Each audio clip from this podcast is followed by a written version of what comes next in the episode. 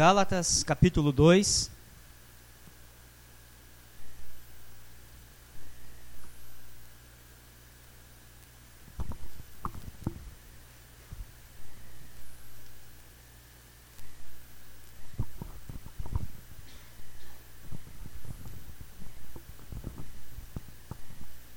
Nós vamos ler todo o capítulo.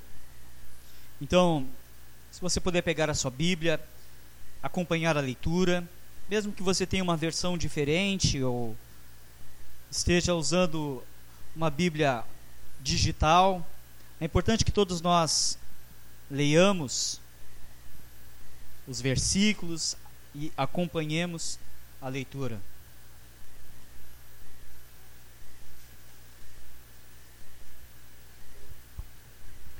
capítulo 2, verso 1 em diante. 14 anos depois, subi outra vez a Jerusalém com Barnabé, levando também a Tito. Subi em obediência a uma revelação e lhes expus o evangelho que prego entre os gentios, mas em particular aos que pareciam de maior influência, para de algum modo não correr ou ter corrido em vão Contudo, nem mesmo Tito, que estava comigo, sendo grego, foi constrangido a circuncidar-se. E isso por causa dos falsos irmãos, que se entremeteram com o fim de espreitar a nossa liberdade que temos em Cristo Jesus, para reduzir-nos à escravidão, aos quais nem ainda por uma hora nos submetemos, para que a verdade do Evangelho permaneça entre vós. E quanto àqueles que pareciam ser de maior influência, quais tenham sido outrora, não me interessa. Deus não aceita a aparência do homem. Esses, digo, que me pareciam ser alguma coisa, nada me acrescentaram. Antes, pelo contrário, quando viram que o evangelho da incircuncisão me fora confiado, como a Pedro o da circuncisão, Pois aquele que operou eficazmente em Pedro para o apostolado da circuncisão, também operou eficazmente em mim para com os gentios. E quando conheceram a graça que me foi dada, Tiago, Cefas e João, que eram reputados colunas, me estenderam a mim e a Barnabé a destra de comunhão, a fim de que nós fôssemos para os gentios e eles para a circuncisão, recomendando-nos somente que nos lembrássemos dos pobres, o que também me esforcei por fazer. Quando, porém, Cefas veio a Antioquia, resi resisti-lhe face a face, porque se tornara repreensível. Com efeito, antes de chegar alguns da parte de Tiago, comia com os gentios.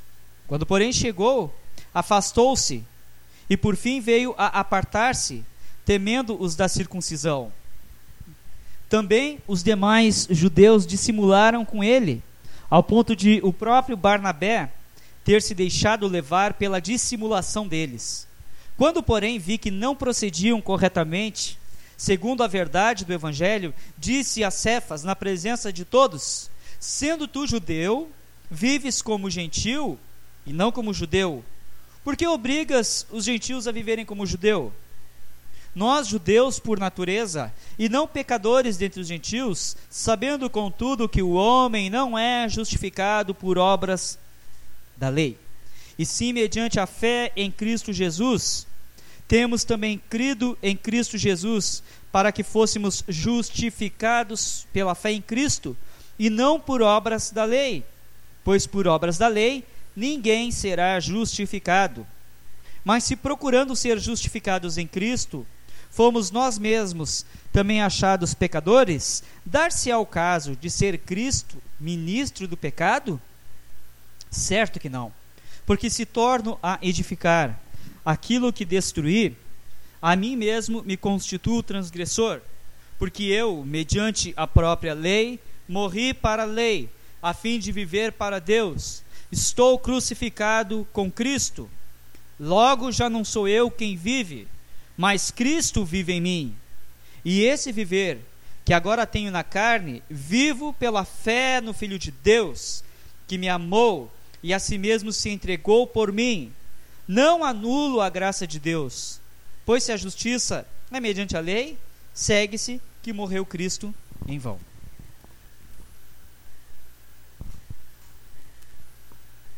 Paulo começa o capítulo mencionando o tempo decorrido, desde possivelmente o tempo da sua conversão, Atos capítulo 9, quando ele, logo que ele se converteu, passado algum tempo, ele foi até Jerusalém e os apóstolos, os discípulos, ficaram receosos em recebê-lo. Paulo foi em uma visita oficial para ser oficialmente apresentado à igreja, porém a igreja ficou com medo de receber Paulo. Não era para menos. Paulo, ele era perseguidor, Paulo era inimigo da igreja. Porém, por intermédio de Barnabé, Paulo é introduzido ao círculo da igreja, é apresentado aos discípulos, é apresentado aos apóstolos que abençoa a vida de Paulo recebendo. E a partir de então, Paulo segue em missão e poucas são as vezes que ele retornará a Jerusalém. Uma dessas vezes é mencionada aqui em, Gálatas, no capítulo 2, que possivelmente está ligado a Atos, capítulo 15, momentos que antecederam o concílio de Jerusalém. Paulo estava fazendo missões, pregando o evangelho e plantando igrejas entre os gentios, isto é, entre aqueles que não eram judeus. E na pregação de Paulo, a ênfase era que a salvação era oferecida às pessoas pela fé em Jesus Cristo. O que significa isso? Que basta, basta a pessoa ter fé em Cristo, na pessoa de Cristo, na obra de Cristo, naquilo que Cristo fez no Calvário, e esta pessoa, por meio da fé, ela alcança a salvação. Era isso que Paulo pregava como a ênfase do seu ministério. Foi essa mensagem que Paulo deixou entre os Gálatas, na região da Galácia, Listra, Icônio, Derbe, Antioquia da Psídia. Quando ele partiu dessa região, ele deixou igrejas crendo nesta mensagem. Porém, logo depois que Paulo foi embora, essa simples mensagem começou a ser corrompida, ela começou a ser misturada com adições que diziam que para que uma pessoa fosse salva, ela deveria acreditar em Jesus e também depositar sua confiança nas obras da lei, especialmente a circuncisão. O que era a circuncisão?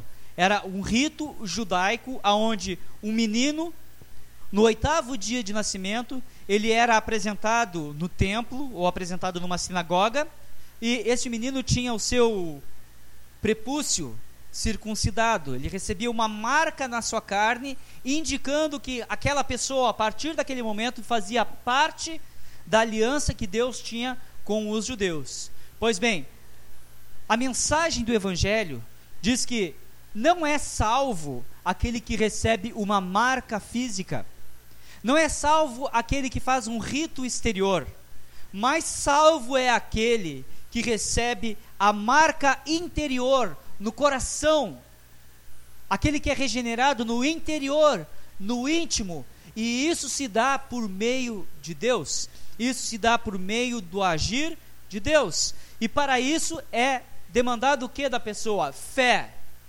O que é fé? Nós temos um, um conceito moderno meio distorcido de fé. Geralmente nós não sabemos se eu fizesse essa pergunta para vocês, o que é fé? Possivelmente vocês me dariam diferentes respostas. E muitas dessas respostas seriam o seguinte: fé é como se fosse assim, um bom pensamento, uma positividade, um pensamento positivo, uma energia boa. Isso não é fé. Essa não é a concepção bíblica de fé. O que é fé? Fé é a crença em Deus para a salvação. Isso é fé. Fé é a crença em Jesus para a salvação. Fé é acreditar espiritualmente naquilo que Jesus fez. E esta seria a melhor definição de fé. É a crença em Deus e tudo aquilo decorrente desta crença em Deus. O que estava acontecendo entre os Gálatas? Que esta fé, esta crença em Deus, para os Gálatas, não estava sendo mais suficiente para a salvação. Quando eles recebem originalmente a mensagem, eles recebem e se convertem. Eles recebem e passam a acreditar em Jesus como único e suficiente Salvador. Porém, chegam pessoas vindas de Jerusalém, dizendo o seguinte: olha, para que vocês sejam salvos, sim, vocês precisam ter fé. É necessário ter fé. Fé é importante, mas além de ter fé, é preciso que vocês façam algumas coisas que nós vamos ensinar para vocês.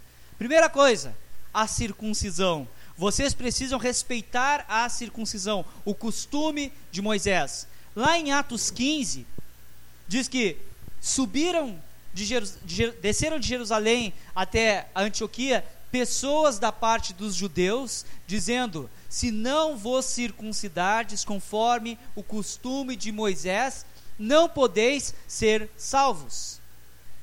E a partir daí começou a haver confusão na mente, na doutrina, no entendimento, não só dos Gálatas, mas de outros povos. Tal confusão se ela não tivesse a interferência direta do Espírito Santo por meio de Paulo, por a, a, carta aos Gálatas, ela é uma intervenção de Deus na história para corrigir o curso da igreja. Não fosse tal intervenção de Deus, talvez hoje a fé, a doutrina cristã, ela seria bem diferente daquilo que nós temos. Os judeus chegam então dizendo: olha, se não vos circuncidardes, e não cumprires o rito de Moisés, não podeis ser salvos. Eu quero fazer a seguinte pergunta para você: O que você faria para ser salvo? Pense o seguinte: lembre-se do seguinte, que você tem uma alma e depois que você morrer fisicamente, esta sua alma será julgada por Deus como a Bíblia diz, o homem está destinado a morrer uma única vez, vindo depois disto o juízo. E você um dia será apresentado diante de Deus. Jesus fala em Mateus que ele virá como um pastor e separará as ovelhas dos bodes, as ovelhas para a bênção eterna, ou seja, os salvos para a bênção eterna e os bodes, os não salvos, os cabritos para a perdição eterna. Aqueles que não entregaram genuinamente a sua vida a Deus para a perdição eterna. E isto acontecerá um dia. Haverá uma grande separação. Haverá um dia de juízo, de salvação e condenação. E você estará perante Deus para ser julgado e você ouvirá da boca de Cristo: Venha para mim, ou você ouvirá da boca de Cristo: Aparte-se de mim. Pensou nisso? No céu haverá bênção eterna, alegria. No céu, a Bíblia diz em Apocalipse que não haverá mais choro, nem pranto, nem dor, que Deus irá enxugar dos nossos olhos toda lágrima. Entretanto, no inferno, no lago de fogo, haverá choro, pranto e ranger de dentes por toda a eternidade, e ninguém poderá escapar de uma de um destes destinos, ou o céu ou o inferno. Conforme a Bíblia, não haverá um estado intermediário em que você poderá ficar algumas décadas séculos, milênios, purificando a sua alma para ir para o céu. Conforme a Bíblia, você não poderá voltar à terra novamente para purificar a sua vida, para fazer coisas melhores, para viver de maneira melhor. Então, ter um destino eterno melhor. Conforme a Bíblia, você está destinado a morrer. E depois da sua morte, você encontrará o julgamento de Deus. Que lugar você esperaria estar? No céu ou no inferno? Os Gálatas queriam ir para o céu. Eles não queriam ir para o inferno.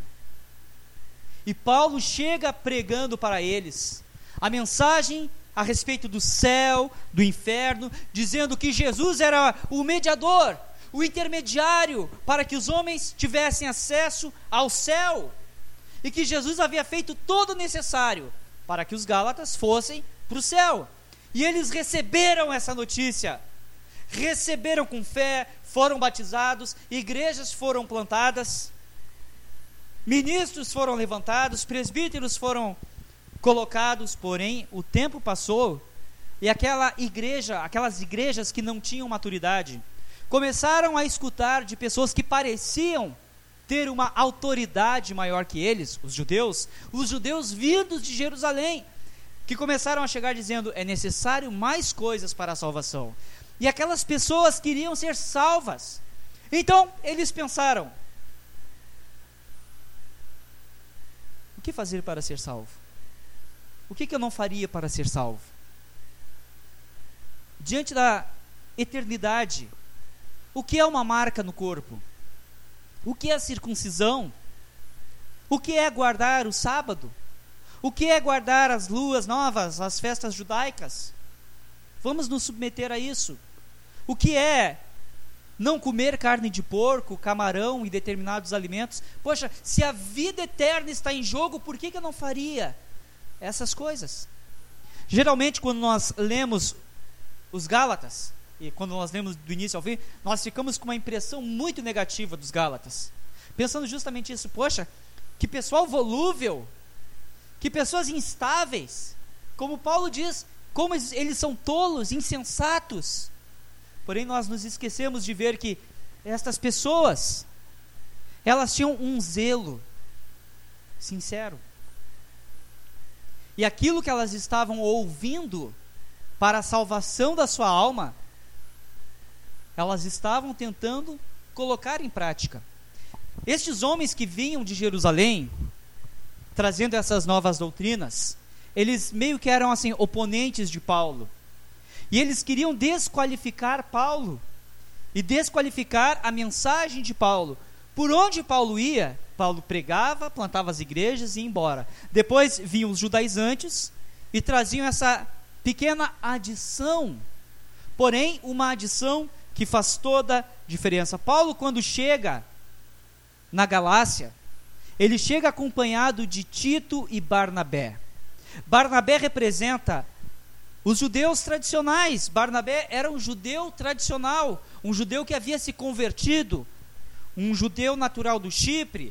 Porém, Tito, ele era grego. Ele não era judeu. Tito não tinha nenhuma relação com o templo, com Moisés, Porém, Tito se converteu através da pregação de Paulo. Paulo escreve ao próprio Tito, na sua carta, na sua epístola a Tito, no capítulo 1, capítulo 1, verso 4, a Tito, verdadeiro filho segundo a fé comum. O que significa isso? Que Tito era como se fosse um filho espiritual de Paulo. E o que significa isso? Que Tito possivelmente se converteu a partir da pregação de Paulo. E Tito agora se tornou companheiro de Paulo. E Paulo sobe até Jerusalém e seria algo incomum Paulo carregar Tito. Tito em Jerusalém, Tito entre os judeus. Em outro momento, Paulo, quando está levando Timóteo consigo, ele circuncida Timóteo, porque Timóteo ele era mestiço, ele era meio judeu. E por que, que Paulo não circuncida Tito? Porque Paulo estava afirmando e é isso que ele vai fazer durante o capítulo 2. Ele vai reafirmar o conteúdo da sua pregação. E qual é o conteúdo da sua pregação? A salvação se dá por meio única e exclusivamente da fé. De modo que os Gálatas estavam desobrigados a guardar a lei de Moisés, a circuncidar-se, a, a não comer determinados tipos de alimento. A instrução dada a Paulo foi que ele tão somente se lembrasse dos pobres. E depois no concílio de Jerusalém, poucas coisas, poucas recomendações são dadas aos gentios, enfatizando o quê? Que a fé ela estava relacionada a salvação, aliás, estava relacionada à fé única e exclusivamente. Durante estes 14 anos, Paulo esteve pregando mundo afora, pela Ásia afora, e Paulo não estava sujeito diretamente a Jerusalém. Paulo, digamos, ele era um missionário, um apóstolo, um enviado autônomo, com uma mensagem própria, não uma mensagem diferente da mensagem da cruz, mas uma mensagem que dizia que a salvação é possível acontecer sem obras da lei, sem a, sem a circuncisão de maneira mais especial. No verso 2, ele nos conta que quando ele vai a Jerusalém, ele faz isso por uma revelação divina. O que Deus está fazendo? Deus está atuando. Subir em obediência a uma revelação. Pode ter sido uma visão, pode ter sido um sonho, pode ter sido uma palavra profética, como nós temos muito recorrentemente acontecendo em Atos, mas o que nós vamos ver? Paulo foi até Jerusalém em obediência a uma revelação divina, ou seja, Jesus estava encaminhando Paulo a Jerusalém para colocar em ordem a doutrina, para organizar a doutrina e para afastar a perversão do evangelho, para afastar o fermento que estava entrando na mensagem do evangelho, fermento este simbolizado pela circuncisão, pelas obras da lei, pela guarda dos mandamentos. Então, Paulo faz isso porque Deus está agindo de forma extraordinária para que hoje nós tenhamos acesso àquilo que é a vontade de Deus para a salvação, a salvação que se dá mediante a fé. Paulo chega em Jerusalém e ele conta que expôs entre os líderes o evangelho que ele estava pregando. Ele submeteu aos líderes de Jerusalém, no verso 9, será nos dito quais são esses líderes: Tiago, irmão de Jesus, Pedro e João. Paulo se encontra com eles e lhes conta: olha, o que eu tenho feito é isso, o que eu tenho pregado é isso, e o resultado tem sido este. O que eu tenho feito é visitar os gentios de cidade em cidade e lhes pregar o evangelho da graça de Deus. Pessoas têm se convertido dezenas, milhares, centenas de milhares têm se convertido. Paulo chega e apresenta o evangelho a eles, e eles não fazem oposição alguma. Em Jerusalém, Paulo tem a garantia de que aquilo que ele está pregando procede de Deus. Aquilo que ele está pregando entre os gentios procede de Deus. E a presença de Tito junto com Paulo e Barnabé é a personificação daquilo que Deus estava fazendo. Deus estava salvando judeus, como Barnabé e Paulo, mas Deus também estava salvando gentios, como Barnabé, através da graça. A mesma porta aberta para ambos. Salvação pela fé em Cristo somente. Tito se converteu e Tito não foi obrigado a primeiro se tornar um judeu circuncidar-se, guardar a lei, para depois ser recebido pela igreja. Quando Paulo chega a Jerusalém com Barnabé e Tito, toda a comitiva é recebida por Pedro, Tiago, o irmão de Jesus, e João. Tito, ele era o exemplo vivo daquilo que Deus estava fazendo. Tito ele era a manifestação concreta daquilo que Deus estava fazendo. Deus pode salvar um pagão perdido. Deus pode salvar alguém que não conhecia os mandamentos, que não conhecia a lei, que não conhecia Moisés. Deus pode salvar um idólatra, alguém que adorava outros deuses, alguém que acendia incenso para outros deuses ou para o imperador. Deus pode salvar as pessoas mais diferentes por sua graça, seu poder e sua vontade. Não basta, não bastasse isso ser Tito, o exemplo vivo, a personificação do agir de Deus para a salvação, a presença de Tito neste, neste encontro abria um precedente. O que é um precedente?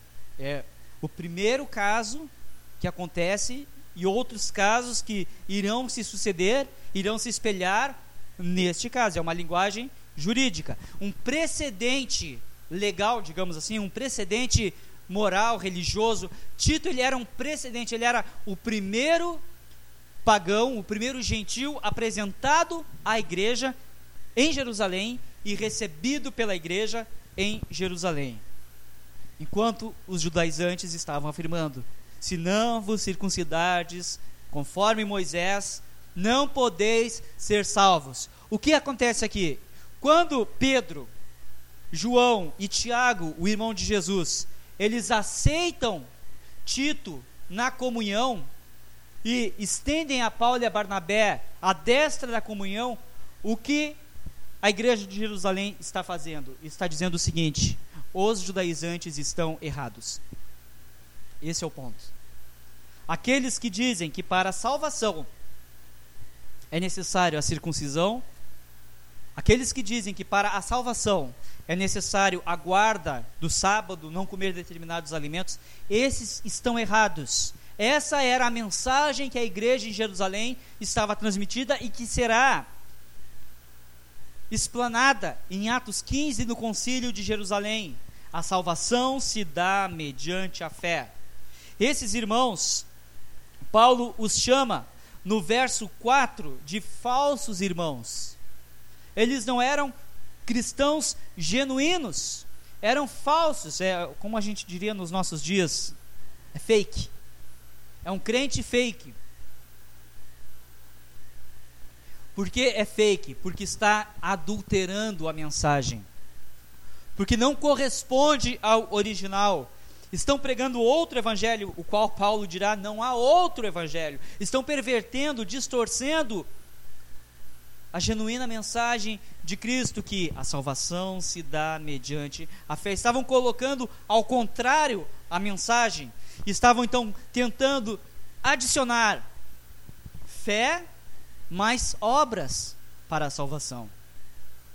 O que uma pessoa faria para ser salvo?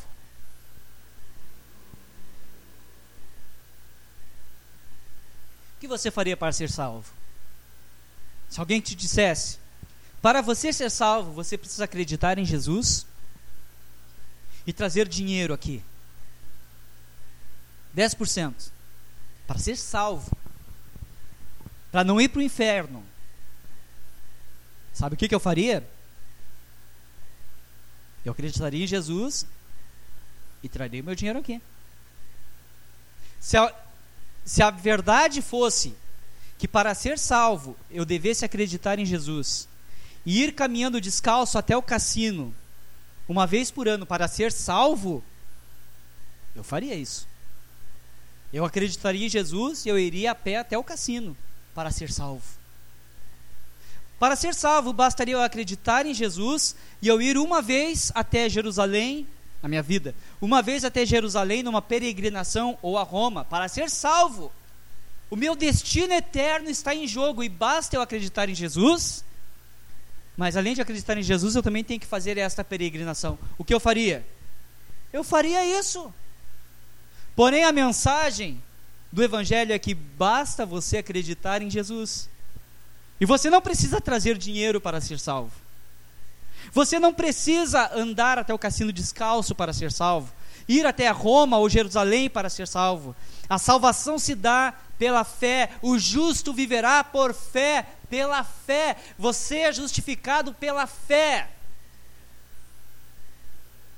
O que nós vemos os Gálatas fazendo é demonstrando todo o desejo de ser salvos tudo o que eles ouviam que eles deveriam fazer para ser salvos, eles diziam: tá bom, amém, eu faço. É crer em Jesus para ser salvo, tá bom, amém, eu faço. É não trabalhar no sábado, tá bom, não vou trabalhar no sábado. É não comer carne de porco, Deus me livre de comer carne de porco. É fazer uma circuncisão no corpo, uma pequena marca do corpo. Eu faço qualquer coisa para ser salvo, porque o meu destino eterno está em jogo. A diferença dos Gálatas para as pessoas de hoje em dia é que muitas pessoas de hoje em dia perdem este senso de eternidade. E as pessoas acabam indo para o inferno tão despreocupadamente como alguém que o seu time perdeu um jogo no domingo, ou como alguém que perdeu uma sessão de cinema, ou ficou sem internet por uns minutos. A despreocupação em relação à eternidade é tão grande que as pessoas não fazem nada para serem salvas, ou fazem o mínimo, ou apenas fazem coisas para terem a sua, a sua consciência aplacada. O que é necessário para alguém ser salvo? Fé. Essa fé gera o que? Um novo nascimento. Aquele que não nascer de novo não pode entrar no reino de Deus. Se você não nasceu de novo, você irá para o inferno por toda a eternidade. Talvez seus familiares irão para o céu, mas você irá para o inferno. Os Gálatas tinham essa preocupação. Por isso eles estavam sendo fascinados, dominados por obras da lei. Porém, aquilo que o homem faz não tem poder de salvar o homem. Todas as coisas boas que você puder fazer, você faça. Mas nenhuma das coisas que você faz de bom tem o poder de salvar você. Naquele tempo, alguns anos depois, o Tiago, irmão de Jesus, escreveu também uma carta e diz o seguinte: Portanto, quem obedece a toda a lei, toda a lei de Moisés, todos os mandamentos, mas tropeça em apenas uma só ordenança da lei, torna-se culpado de quebrar toda a lei. Tiago 2:10. Quebrar um requisito da lei torna o homem totalmente culpado. E quem consegue cumprir todas as exigências de Deus? Quem consegue cumprir tudo aquilo que é demandado que os homens façam, ninguém consegue. Como alguém faz para ser aceito perante Deus? Qual era a preocupação final dos Gálatas? Era ter um rito religioso organizado, cumprir circuncisão dias de sábado. A preocupação deles era ser aceitos por Deus. O que você faria para ser aceito por Deus? Quem já orou hoje aqui? Levanta a mão alguma vez orou essa semana. Por que, que você ora? Porque você espera que a sua oração seja atendida. Porque você espera que Deus lá no alto escute a tua voz e atenda os teus pedidos. Você espera ser aceito por Deus quando você ora. E você espera ser aceito por Deus em Sua presença para toda a eternidade.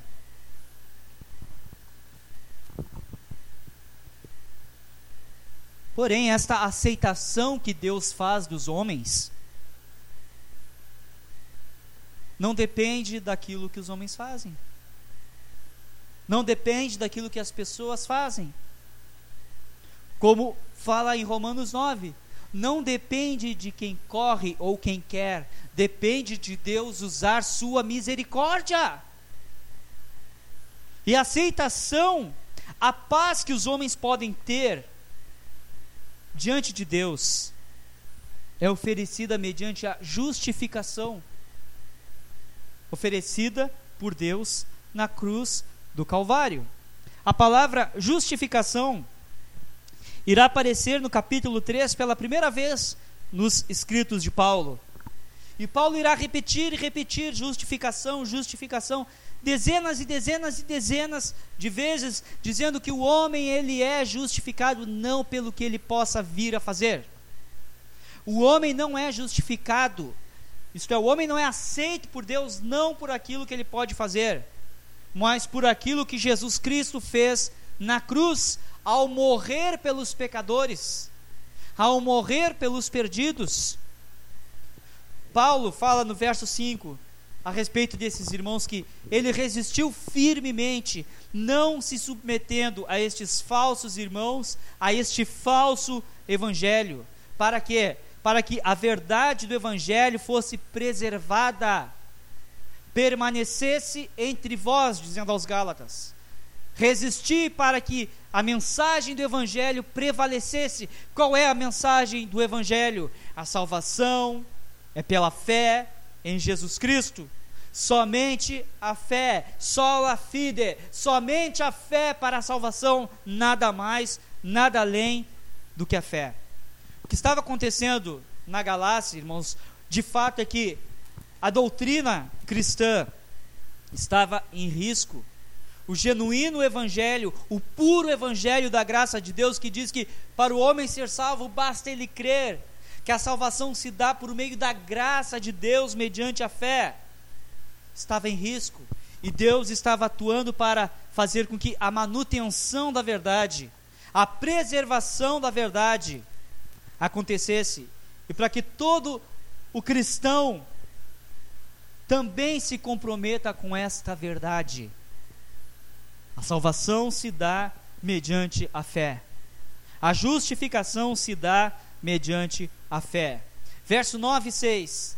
Paulo assegura dizendo que os líderes, aqueles que eram reputados colunas, Tiago, irmão de Jesus, Pedro e João, nada acrescentaram aquilo que Paulo estava falando, pregando. Paulo diz: Olha, eu tenho pregado a mensagem da salvação mediante a fé somente.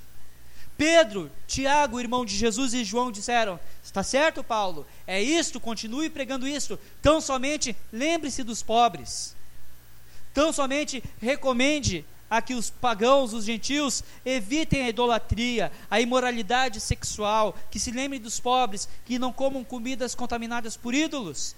Evitando essas coisas, fazem bem, mas continua pregando esta mensagem simples, Paulo. Vai na bênção, estenderam a destra da comunhão. É, sentaram juntos para comer, se alegraram naquela, naquela verdade Pedro, Tiago, irmão de Jesus, e João compreendem que o papel de Paulo era pregar o evangelho da incircuncisão, enquanto Pedro, Tiago, irmão de Jesus, e João iriam pregar o evangelho da circuncisão. Não significa que são dois evangelhos diferentes quando nós lemos. No verso 7, no verso 8, não significa que são dois evangelhos diferentes mas são duas áreas de atuação diferente. Enquanto Paulo iria pregar para os incircuncisos, para os gentios, para todos aqueles que não eram, que não eram judeus de nascimento, Pedro, Tiago e João iriam pregar o evangelho entre os judeus, entre ao, ao povo de Moisés, o povo de Abraão. E é isso que acontece. Paulo segue viagem, segue missão, o evangelho continua sendo espalhado.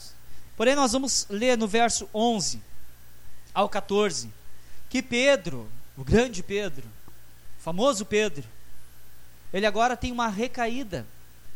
Ele estava em Antioquia com os irmãos, comendo com os irmãos, os irmãos que não eram judeus, os irmãos que eram gentios, Aqueles irmãos que haviam se convertido mediante a pregação, que agora tinham a sua igreja, estavam se reunindo, semelhante ao que nós fazemos, se reunindo, celebrando a ceia, jantando, tendo comunhão. Pedro está entre eles, na comunhão, entendendo que aquela igreja era uma igreja legítima, que aquilo que eles estavam fazendo era algo legítimo, eles eram aceitos por Deus. Porém, Pedro está lá em Antioquia e começam a chegar alguns desses judaizantes, daquelas pessoas que diziam: para ser salvo é preciso ter fé e circuncisão. E o que acontece? Pedro começa a ficar amedrontado. E ele começa pouco a pouco a se afastar dos gentios. Não foi num culto, não foi no outro, faltou uma ceia, faltou outro ali, começou a evitar, o pessoal mandou, começou a mandar WhatsApp para o Pedro, ele só visualizava e não respondia. O pessoal ligava, Pedro não atendia. E Pedro começou a se afastar, se afastar, se afastar, até que ele rompeu com a igreja entre os gentios. Ele dissimulou, ele se tornou hipócrita, ele estava fingindo. E a dissimulação de Pedro foi tanta que até o Barnabé, o grande Barnabé, aquele que havia apresentado Paulo para os apóstolos, aquele que havia treinado Paulo no início, até o próprio Barnabé começou a dissimular e a rejeitar os irmãos que não eram judeus, a não se reunir mais com os irmãos que eram judeus, a dar preferência para aqueles que eram apenas judeus. E o que isso estava acontecendo? O que isso refletia? Um mau testemunho. Um péssimo testemunho que estava sendo dado por Pedro. E outras pessoas estavam seguindo o seu exemplo. Verso 13: Também os demais judeus dissimularam com ele, com Pedro, ao ponto do próprio Barnabé ter se deixado levar pela dissimulação deles, pelo fingimento. E o que Paulo faz? Paulo confronta Pedro. Paulo chama Pedro cara a cara e diz: Pedro, você está errado. Isso que você está fazendo é pecado, é errado. Pedro sabia, Pedro anteriormente, nos capítulos anteriores, Pedro havia chancelado a igreja entre os gentios. Pedro, junto com Tiago, irmão de Jesus, e João, aqueles que eram reputados os colunas da igreja, haviam dito sim: o evangelho que está sendo pregado entre os gentios é válido. O evangelho que é pregado entre nós aqui, ó, Rio Grande, dois mil anos depois, Igreja Nova Vida, é um evangelho válido. A salvação se dá pela fé em Cristo Jesus. Isto basta, isso é suficiente. Pedro, num primeiro momento, havia reconhecido isso, agora ele tem uma recaída. E ele está insinuando, não com as suas palavras, mas com as suas ações, que esta salvação pela fé, na pessoa de Cristo somente, que esta salvação gratuita oferecida por Deus, não era suficiente, que agora vocês irão ter que caminhar até o cassino descalço, ou trazer o dinheiro de vocês, ou comprar o, a caneta ungida do pastor para receber bênçãos espirituais, ou comprar o óculos ungido do pastor, ou comprar o lenço suado do pastor. E aí você leva para casa e você tem bênçãos na sua vida. Era isso que estava acontecendo. Uma distorção. Pedro não estava dizendo, façam isso. Mas Pedro estava distorcendo com dissimulação o evangelho. Pedro estava dizendo: olha, esse evangelho aí que está entre os gentios, pessoal do lado de lá da rua, eles não.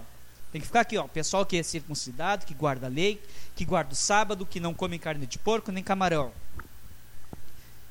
O que pode acontecer muitas vezes na vida de um cristão é isso. A pessoa, ela pode ter um bom conhecimento doutrinário, uma boa ortodoxia, mas ter um péssimo comportamento prático uma ortodopraxia. As pessoas podem saber muito da Bíblia, porém é dissimulação se não vivem essa verdade. E Deus nos confronta face a face, nos chamando ao arrependimento, dizendo: aquilo que você sabe, você deve observar, aquilo que você ouve, você deve praticar. Aquele que tem os meus mandamentos e os guarda e os cumpre, este é o que me ama. Não me ama aquele que ouve os meus mandamentos e sabe, mas aquele que observa, guarda, pratica os meus mandamentos. Grande era a influência negativa que Pedro estava trazendo para a igreja. E muitas vezes nós também podemos trazer uma influência muito negativa à igreja, ou às pessoas que nos conhecem por causa do nosso mau testemunho, como Pedro estava fazendo. Talvez se perguntassem ali para Pedro: Pedro, nos conta aí o que Jesus falou no Sermão do Monte. Pedro sentaria e dizia: Jesus falou, bem-aventurado. Pedro, nos conta o que Jesus falou na oração do Pai Nosso. Ah, naquele dia Jesus estava inspirado. Jesus disse assim: Quando orares, vós direis assim. E Pedro ia dizer todas as orações, todos os ditos. Então, Pedro nos conta um milagre de Jesus. Pedro dizia: Olha, um dia eu estava na minha casa, a minha sogra estava doente, Jesus veio, orou pela minha sogra ela foi curada. Ou então, um dia eu estava lá com Jesus, lá no mar da Galileia, teve uma tempestade, Jesus estava caminhando sobre as águas, e eu disse: Senhor, se é tu mesmo, manda eu ir contigo sobre as águas. E Jesus disse: Vem, e eu saí do barco e saí caminhando no meio das águas. Tá certo que depois eu afundei, mas isso aí não vamos contar, ficar só com a parte boa. E Pedro poderia contar essas histórias, poderia proclamar as doutrinas, mas Pedro foi digno de ser confrontado face a face por Paulo, porque porque ele estava agindo dissimuladamente, hipocritamente, e estava desviando os irmãos por causa das suas ações. Você pode falar boas coisas sobre Deus, sobre Cristo e sobre a igreja, porém as suas palavras devem ser acompanhadas da sua vida. Amém? Do seu testemunho. Quando Pedro faz esta dissimulação, ele está negando na prática algumas doutrinas essenciais. Por exemplo, a doutrina, doutrina da unidade da igreja, Gálatas 3:28, não pode haver judeu, nem grego, nem escravo, nem liberto, nem homem, nem mulher, porque todos vós sois um em Cristo. O que Pedro estava fazendo? Estava se separando, judeu para um lado, gentil para o outro. Hebreu para um lado, israelita para um lado, pagão para o outro. Aqueles que têm pedigree para um lado, aqueles que não têm pedigree para o outro. Os que são circuncidados para um lado, os que não são circuncidados por outro. Estava corrompendo a mensagem da unidade da igreja. E isso era algo muito errado. Vocês vão se lembrar o que acontece em Atos 10. Pedro está para almoçar, está com fome, está orando e ele tem uma visão de um pano que desce do céu, descido um lençol descido do céu pelas quatro pontas e ali tem toda sorte de animais imundos e uma voz do céu diz: Pedro, mata e come. E Pedro diz: Não, Senhor, jamais, porque nunca entrou na minha boca coisa comum ou impura. E Deus diz do alto: mata e come, não consideres impuro ao que Deus santificou. E na sequência, Pedro é levado até Cornélio, um romano, um pagão. Pedro prega o evangelho. O pagão Cornélio se converte, é batizado pelo Espírito Santo, é batizado nas águas. Agora, alguns anos depois, Pedro se esquece disso. Pedro tem uma recaída e se esquece. Não, pagão para um lado, judeu para o outro. Pessoas mais santificadas para um lado, pessoas menos santificadas para o outro. Pedro estava então corrompendo esta doutrina básica da fé que diz que Jesus é tudo em todos. Quem é mais importante para Deus? Homens, mulheres, brancos, negros, ricos, pobres, brasileiros, americanos? Cristo é tudo em todos. Nós somos nivelados aos olhos de Deus, nós somos aqueles que são salvos, são salvos pela graça de Deus, e todos são filhos igualmente amados por Deus. E Deus não tem filhos prediletos. Deus tem filhos e filhas a quem Ele ama. O que mais? Pedro estava corrompendo com as suas ações a doutrina da justificação pela fé. Porque ele estava insinuando que era importante também as obras, porque ele estava se relacionando com o grupo dos judaizantes, ele estava tomando partido do grupo dos judaizantes e excluindo aqueles que não criam nisso. O que é a justificação? Como um homem pode tornar-se justo perante Deus? O justo viverá pela pela fé. O justo viverá pela fé. Abacuque 2:4, Gálatas 3:11. O justo viverá pela fé. O homem é justificado por um ato de Deus. O Deus é quem declara o homem justo através da obra de Jesus Cristo. O que o homem faz para ser justificado? O homem não faz nada. O homem recebe justificação. O homem recebe misericórdia, o homem recebe amor, o homem recebe graça. A justificação é um ato de Deus, é um ato realizado, é um processo terminado no Calvário, na cruz. Romanos 5 diz: Tendo sido, portanto, justificados de uma vez por todas, temos paz com Deus por meio de nosso Senhor Jesus Cristo o que é a justificação? É um ato que aconteceu na cruz, uma vez e para sempre. e que quando nos alcança é eficaz e poderoso para nos salvar, Deus declara: pecadores agora são justos. Por causa daquilo que pecadores fazem? Não, por causa daquilo que Cristo fez no Calvário.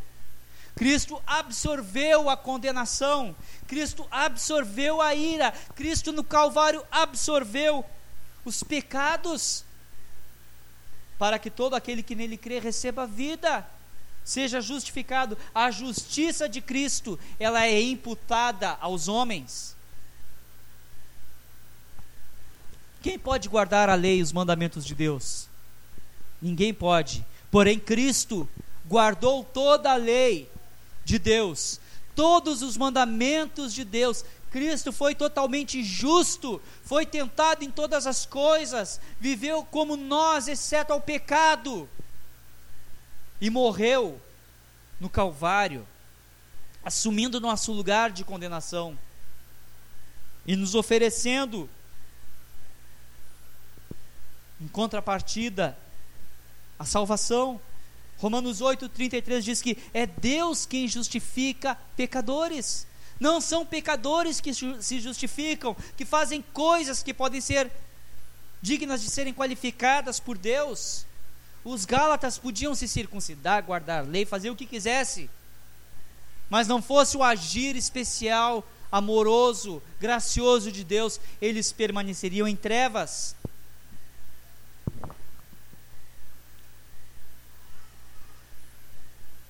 Sabendo, contudo, que o homem não é justificado por obras da lei, e sim mediante a fé em Cristo Jesus. Como alguém é justificado? Mediante a fé em Cristo Jesus. Quando o homem crê em Cristo Jesus, ele cumpre na sua vida, ou Deus cumpre na sua vida. O que diz no verso 19: Estou crucificado com Cristo, o meu lugar é junto de Cristo na cruz.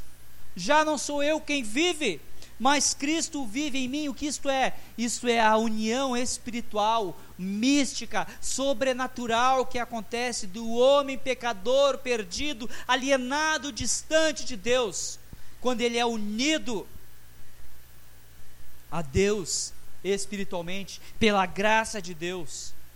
Ele se torna como que alguém que não mais vive, mas alguém que tem em si o viver de Cristo.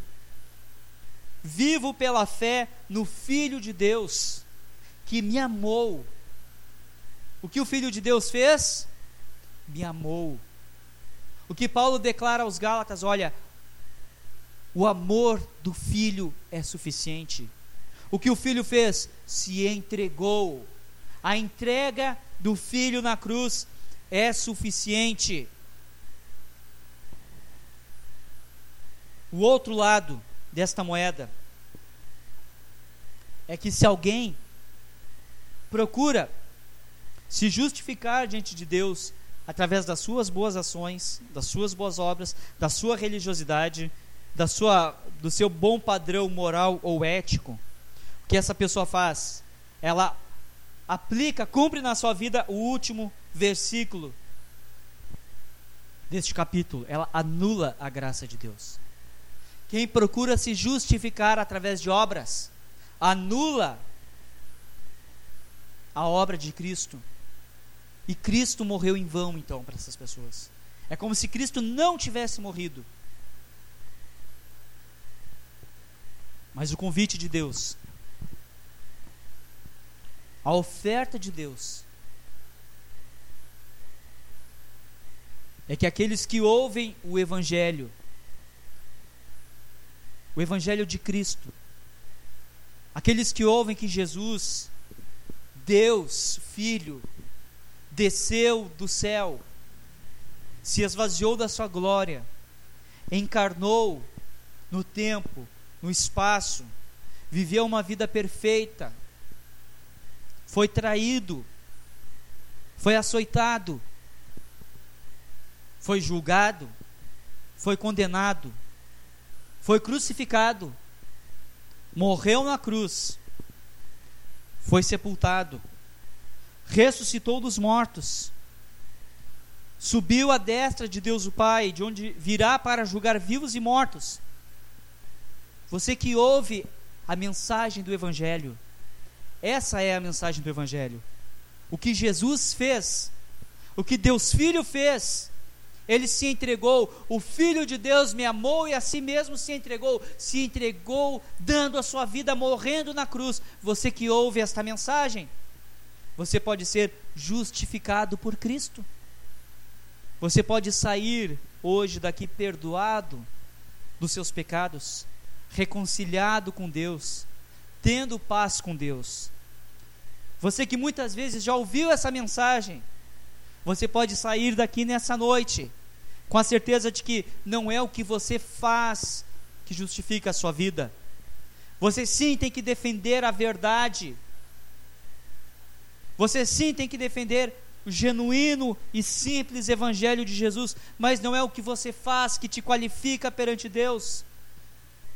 Você não pode ser como Pedro, que dissimulou, que teve uma grande recaída. Você tem que ser como Paulo, que anuncia a verdade, mesmo quando isso, isto se torna desagradável. Amém? Vamos ficar em pé e vamos orar.